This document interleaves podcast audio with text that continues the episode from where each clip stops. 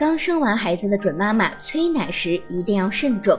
不应该马上进补，例如猪蹄汤、参鸡汤等营养炖汤类。此时的新妈妈初乳还不是十分畅通，新生的婴儿吃的也比较少，过早的喝这类汤不仅会使乳房胀痛，还会导致乳汁分泌不畅。另外，炖汤的高脂肪也会增加乳汁的脂肪含量，让新生宝宝因不能耐受这些脂肪和吸收这些脂肪引起腹泻，还会影响新妈妈的食欲和身材。